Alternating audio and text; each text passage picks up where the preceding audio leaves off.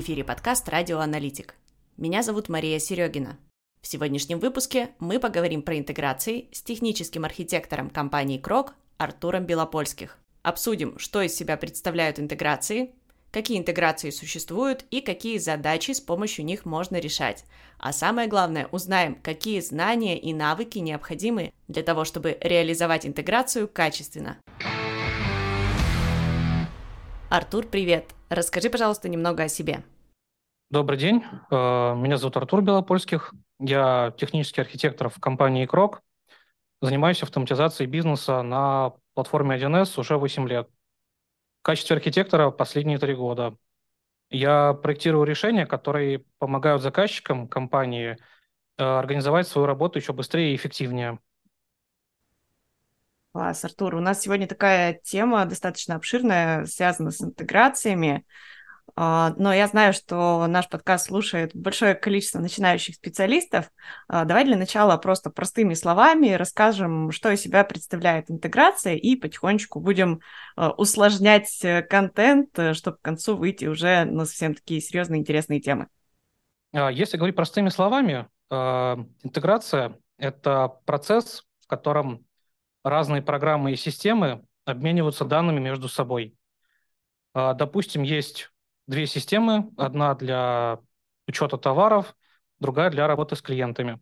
И чтобы эти две системы могли передавать информацию друг другу, нужно между ними создать связь. А, интеграция позволяет передавать э, данные автоматически, без э, необходимости ручного ввода данных. Например, если в программе для учета товаров э, появляется новый товар, Интеграция может э, автоматически передать эту информацию в какую-то программу для работы с клиентами э, или на какой-то сайт, чтобы клиенты могли знать, э, что теперь этот товар доступен. И это очень полезно, потому что позволяет автоматизировать процессы и избавиться от необходимости вводить одну и ту же информацию в разные системы. А если вот взять такой размах от какого-нибудь самого простого кейса, который, наверное, каждый там, в жизни встречал, даже если глубоко войти сейчас не погружен, до какого-нибудь самого сложного из твоей практики. Вот можешь рассказать, где интеграция используется? Ну, если говорить о самых простых вариантах, а, то, например, это интеграция с почтой. Настройка системы для отправки и получения электронных писем. Например, а, при получении там, нового письма система может автоматически создавать э, какую-то запись э, в базе данных. Если приводить примеры посложнее, то это, например, как я уже озвучил ранее, интеграция с интернет-магазином, э, когда автоматическая передача информации о заказах и товарах между системой и интернет-магазином происходит в автоматическом режиме. И эта информация синхронизируется с системой для обработки заказа. Если говорить про примеры еще посложнее, это, например, интеграция между сложными учетными системами, например, между ERP-системами. Там может быть интеграция различных э, блоков учета между собой. И эта интеграция может происходить э, одновременно между десятками разных систем. Это может включать в себя учет, закупки, производство там, и другие блоки на предприятии. На самом деле таких примеров намного больше. Я вот назвал сейчас, наверное, такие самые простые примеры. Угу. А если у нас вот такое большое разнообразие систем, которые мы можем между собой связывать посредством интеграции, то наверняка есть какие-то правила, какие-то способы это реализовывать. Вот что нам нужно знать базово о системах, которые мы решили интегрировать, для того, чтобы нам такую интеграцию реализовать. Потому что я там по своему опыту, у меня не очень большой опыт в интеграциях, но я тоже посталкивалась с тем, что далеко не все системы можно друг с другом интегрировать, и в некоторых случаях они просто технически к этому не готовы, и а, там, сидишь, ждешь, пока разработчики реализуют э, необходимую функциональность, чтобы это все заработало. Вот что нам базово нужно о системах знать, чтобы понять, что все, мы сможем их интегрировать? Ну, самое минимальное, что нужно знать о системах, это э, вообще нужно требуется понимать э, основную функциональность и возможности, возможности обеих систем, которые требуется между собой интегрировать. Это включает в себя знание самих платформ, на которых эти системы построены, а, так и программных интерфейсов, по которым они могут между собой взаимодействовать. Также необходимо знать э, протоколы и формат передачи данных, которые могут использоваться. Это может быть как э, HTTP, JSON, XML там, или даже ODBC. Все зависит от самих возможностей систем и подходящего под требования интеграции.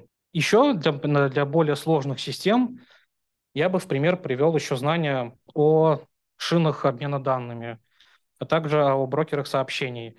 А, в достаточно тяжелых интеграциях они встречаются довольно часто и представляют собой функциональность для маршрутизации сообщений обмена. Это вот такая условно атомарная единица передачи данных.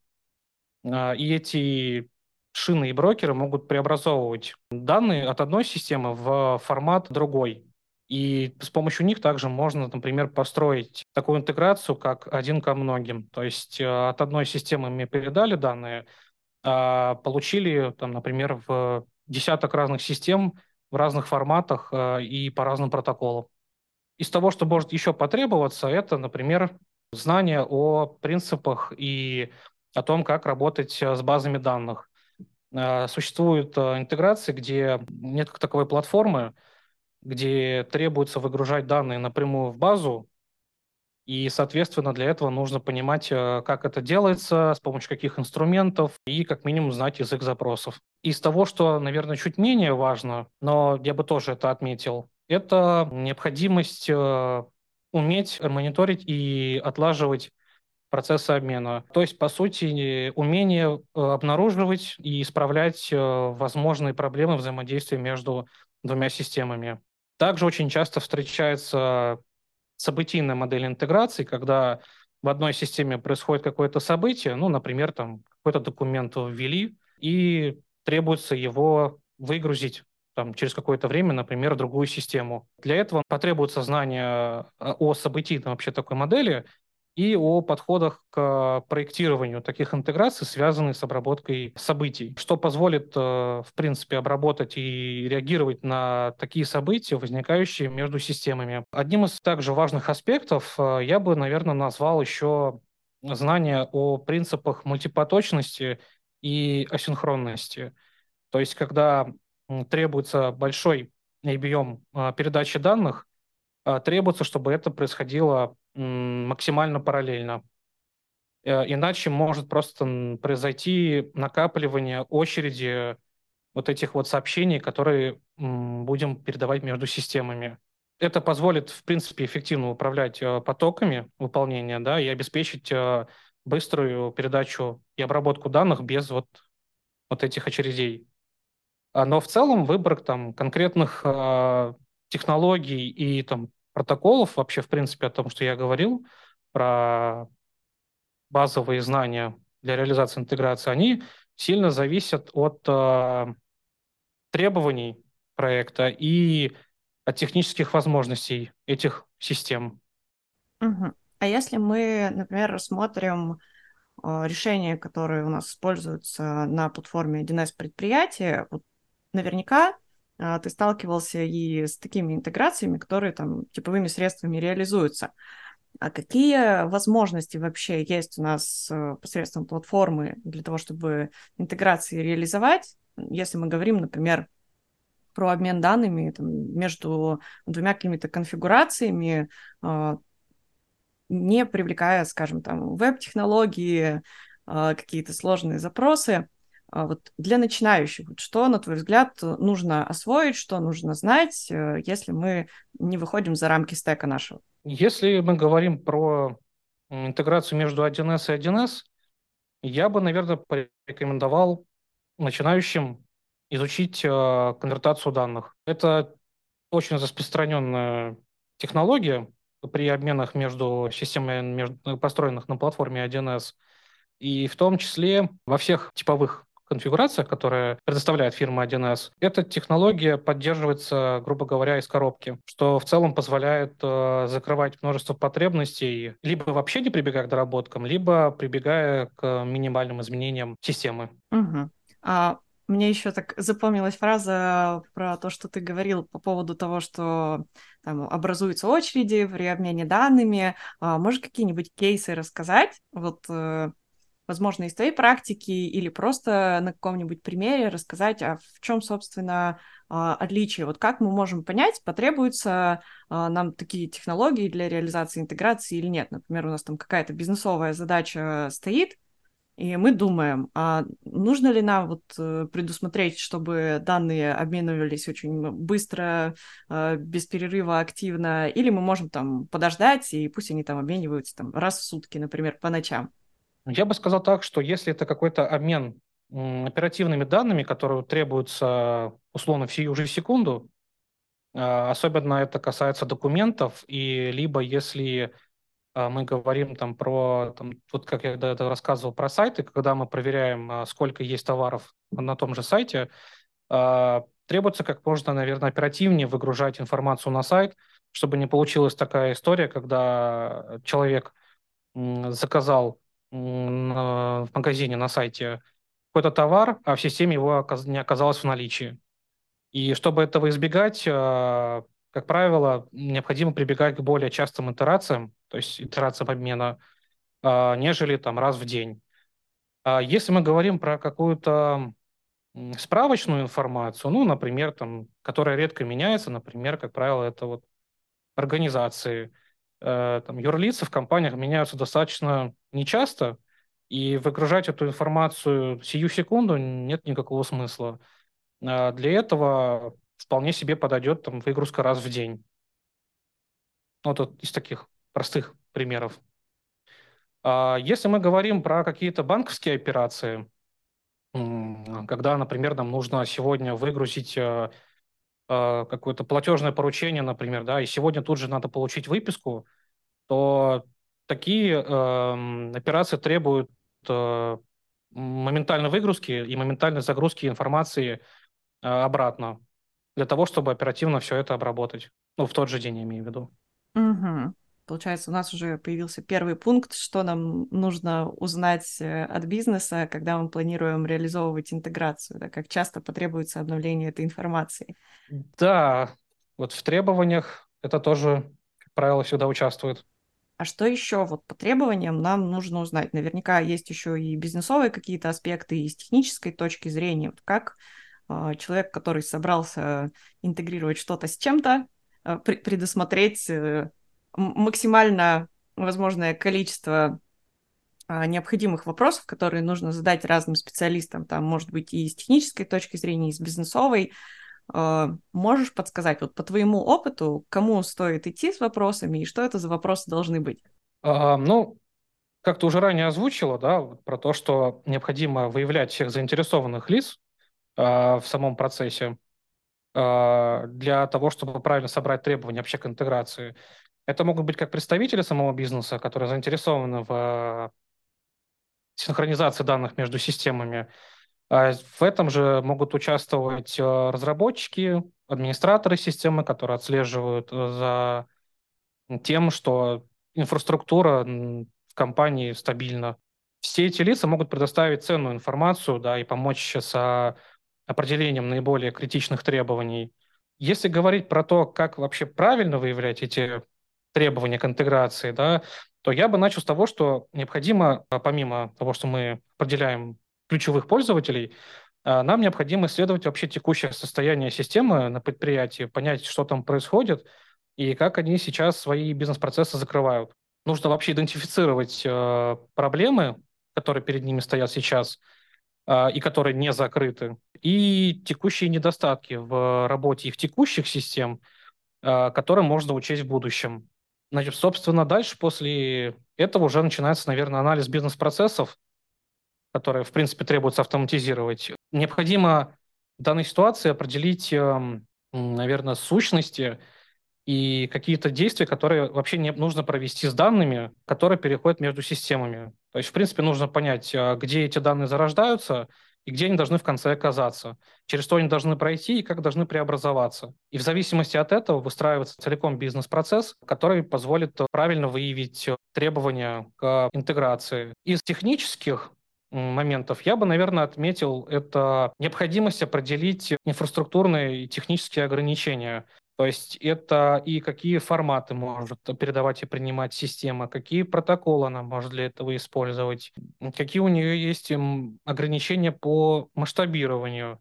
Потому что, как правило, предприятия растут, и если подобрать э, неправильную технологию обмена, это может привести к тому, что разработанная интеграция просто не будет справляться с потоком сообщений. Также, наверное, есть смысл оценить возможности сетевого взаимодействия, да, потому что есть также такие моменты, как э, закрытые контура у компании, где доступ э, перекрывается и там может открываться только между двумя там системами, а всем остальным они перекрыты. Также, вот как, я уже сказал, да, вот про доступы. Сюда бы я, наверное, еще отнес учет безопасности и контроля доступа. Здесь могут быть э, определение требований к шифрованию, авторизации в системах да, для передаваемых данных из того, что на уровень, наверное, ниже, я бы обозначил еще установление последовательности и частоты обмена между системами. То есть необходимо определить, как часто мы эти данные будем передавать. Да, вот то, что мы с вами ранее обсуждали, это вот там те же организации, которым можем передавать раз в день,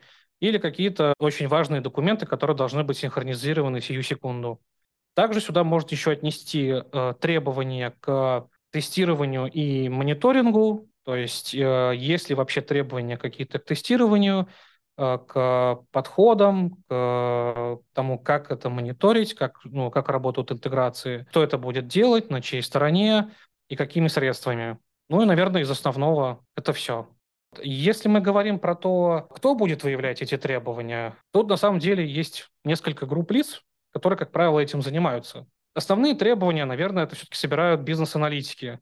Да, они все-таки занимаются изучением бизнес-процессов э, и самих потребностей его организации. Работают с пользователями, определяют, какие у них сейчас есть э, проблемы, ограничения, требования. Также они могут помочь разработать э, бизнес-сценарии к самой системе, какую-то документацию. Более технические требования уже могут собирать архитекторы. Они как раз ответственны за разработку общей архитектуры системы, да, и интеграции с ней связанных. Архитекторы, в принципе, должны обеспечить, э, чтобы интеграция соответствовала общим архитектурным принципам, э, была совместима со всеми существующими системами и работала так, как э, требуется заказчику. Еще здесь вот я ранее озвучил про безопасность, про шифрование и так далее.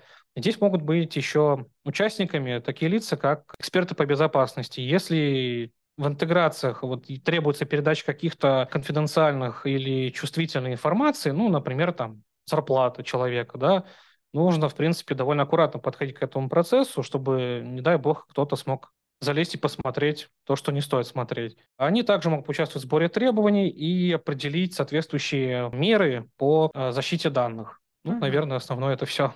А, давай еще немножко заострим внимание на ограничениях, потому что обычно, когда начинаешь собирать требования, зачастую слышишь больше пожеланий. Да, но, как ты уже подчеркнул, есть и определенные ограничения. Например, э, когда мы говорим о масштабируемости, да, у нас увеличилась нагрузка, больше данных передается. Это вот, наверное, первый хороший пример ограничения, с которым мы можем столкнуться. А есть ли еще что-то, на что нам нужно обратить внимание, когда мы работаем с требованиями для того, чтобы вовремя обсудить э, с нужной заинтересованной стороной, что вот там ожидания такие-то, но вот такие-то ограничения у нас есть? Ну, как я уже сказал, это самое, наверное, важное, это платформенные ограничения. Самое первое, что приходит в голову, чтобы понимать вообще, какие есть возможные способы для взаимодействия между системами. Тут нужно учитывать и протоколы, и возможные форматы для обмена данными. Тут же я бы еще обозначил ограничения. Если система обновляется периодически, да, вот там появляются новые релизы, вот если мы говорим про 1С, это релизы конфигурации 1С, а, и как и платформы самой, которая может как расширять функционал, так и где-то его а, немного отключать. А если система периодически обновляется или имеются планы на обновление в будущем, то необходимо учитывать возможную совместимость с разными версиями платформы в будущем. То есть стараться не использовать э, какие-то очень уж устаревшие технологии, от которых рано или поздно платформа может отказаться, и что может привести к тому, что либо систему будет невозможно обновлять, либо что придется переделывать интеграцию на, вот, на стороне одной из систем, как минимум. Также есть, и сюда же можно к платформенным ограничениям да, отнести ограничения по работе с безопасностью данных. Это использование шифрования, да, механизмов аутентификации. Требуется оценить э, уровень требуемого контроля доступа к данным и в целом возможности той же платформы да, обеспечить э, безопасность этих данных. Э, про то, что вы говорили ранее э, про нагрузку, э, интеграции могут э, оказывать э, существенное влияние на производительность систем и серверов, на которых они расположены. В целом необходимо оценить возможность платформы и оборудования для обработки тех объемов данных, которые требуются, да, а также саму частоту и требуемую скорость чтобы гарантировать стабильные системы. На недостаточно мощных серверах производительность э, может снижаться да, от, от большого объема интеграций, что может повлиять как на саму интеграцию, так и на возможность э, системы полноценно работать в том режиме, в котором она э, и должна была работать. Здесь также вот могу озвучить как пример, например, если нужно с одной системы в другую передавать какую-то информацию, которая должна вызвать события, там, перерасчета каких-то тяжелых документов, и эти перерасчеты могут длиться довольно большое количество времени. Если они, они как бы сами по себе тяжелые, и если их будет очень много, и если сервер будет недостаточно мощный, то в конечном счете это может привести к тому, что и интеграция упадет, и система, вместе с которой все это происходит, тоже могут упасть. Если сервер просто будет перегружен, то как бы на этом все очень быстро закончится. То есть как бы тут не только, может быть, э, от большого количества интеграций могут возникать проблемы, но и даже при малых, если те очень, так сказать, тяжеловесные. Из ограничений я бы еще отметил возможности логирования у самих систем. А вообще про инструменты, какие у них они есть, э, про мониторинг событий. В целом обеспечение механизмами мониторинга интеграции, чтобы отслеживать работу, обнаруживать ошибки, и проблема – это достаточно важный аспект, который я бы не стал опускать при учете ограничений, когда мы проектируем какую-то интеграцию между системами. Тут же можно учесть и совместимость между систем. Да, понятное дело, что если мы говорим про 1С, и если интеграция между 1С и 1С, то у них совместимость, э, наверное, такая максимальная среди, если выбирать там между 1С и 1С и там 1С не 1С. И, соответственно, тут же необходимо учитывать ограничения как раз и по способам обмена, которые могут у них быть. Соответственно, если мы говорим про интеграцию на одной и той же платформе, то здесь, как правило, совместимость максимальная. Но учитывая эти ограничения, разработчики и аналитики, которые в этом участвуют, могут принять более осознанные решения при проектировании и реализации интеграции между системами. А если мы посмотрим вот на весь твой широкий опыт. Какие можешь выделить ключевые ошибки, вот начинающие специалисты, когда начинают заниматься интеграциями, которые не допускают? Вот на что обращать внимание нашим слушателям, когда они возьмутся проектировать интеграцию? Где подводные камни таятся? Вот что не упустить из вида? Ну, смотрите, тут есть э, ошибки как со стороны разработки, так и со стороны проектирования. С какой начать? А, давай начнем с проектирования. Если говорим про проектирование, то, наверное, самое распространенное я бы выделил это неправильное определение самих требований к интеграции, когда не удалось полностью там, или точно определить, что необходимо передавать в каком виде, куда и как, что может привести либо к частично неправильной реализации, да, и в соответствии с этим увеличением трудозатрат, либо в целом неправильной реализации, и тогда это нужно будет вообще переделывать. Недостаточные требования могут э, потребовать доработки не только со стороны разработчика, да, но и всех остальных участников процесса, то есть это и аналитики, которые пойдут дособирать требования, это архитектор, которому потребуется пересобирать э, также требования к интеграции и заниматься перепроектированием, и разработчик, который потом, которому потом все это в итоге переделывать. Здесь же может быть еще неправильный выбор технологий при проектировании обменов, при неправильном выборе технологии может оказаться так, что в долгосрочной перспективе будет сложно менять или расширять функциональность, то есть масштабировать ее. Если выбранная технология ограничивает какие-то возможности расширения, там, или она, в принципе, несовместима с какими-то другими системами. Когда, например, э, выбирается не самая распространенная технология, то есть это нужно делать осознанно, чтобы это не привело к дальнейшим проблемам. Из того, что еще при проектировании можно учесть, ну, это, наверное, больше к аналитикам. Это в целом некорректное моделирование бизнес-процессов, когда процесс неправильно моделируется или не учитываются какие-то изменения в бизнес-логике, это может также привести к тому, что потребуется, вот как я уже сказал, да, там, до проектирования, до разработка, и по цепочке это все может снова посыпаться. То есть важно правильно анализировать бизнес-потребности сразу, ну, то есть как можно детальнее, и в целом предвидеть возможные отклонения от процесса в будущем. Потому что, как правило, процессы, они немножко непостоянные и имеют свойство немножко корректироваться, стоит учитывать возможности масштабирования таких интеграций. Ошибки при проектировании архитектуры. В целом это когда имеется несоответствие архитектуры, интеграция и ограничением системы, что может привести к проблемам в ее дальнейшей работе. То есть это могут быть как проблемы как с масштабируемостью, которую я ранее озвучил, так и с производительностью, то есть это все сюда же вытекает. И так, и также здесь и безопасность тоже.